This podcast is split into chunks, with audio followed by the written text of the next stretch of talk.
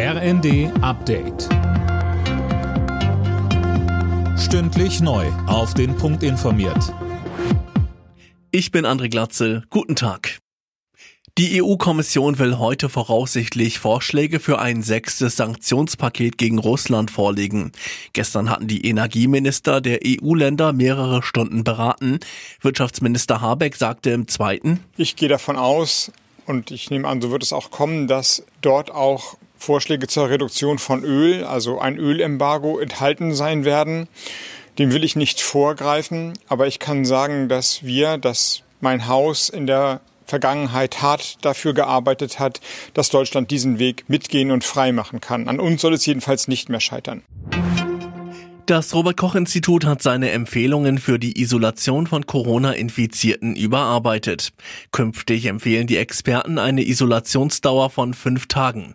Außerdem wird den Betroffenen dringend empfohlen, sich nach fünf Tagen freizutesten. Vorgeschrieben ist das nicht. Die Gesundheitsminister von Bund und Ländern hatten sich vergangene Woche auf eine solche Neuregelung verständigt, wollten aber noch die RKI-Empfehlung abwarten.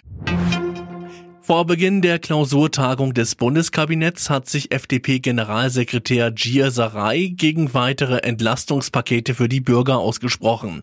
Der Staat wird nicht in der Lage sein, dauerhaft mit den höheren Energiepreisen mitzuhalten, sagte er den Funke-Zeitungen.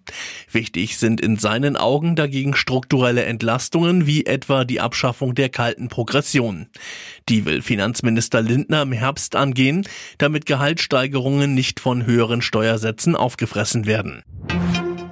In Deutschland entscheiden sich Frauen immer später für Nachwuchs. Im Jahr 2020 waren die Mütter bei der Geburt ihres ersten Kindes im Schnitt 30,2 Jahre alt, so das Statistische Bundesamt. Vor zehn Jahren waren es noch 29 Jahre. Alle Nachrichten auf rnd.de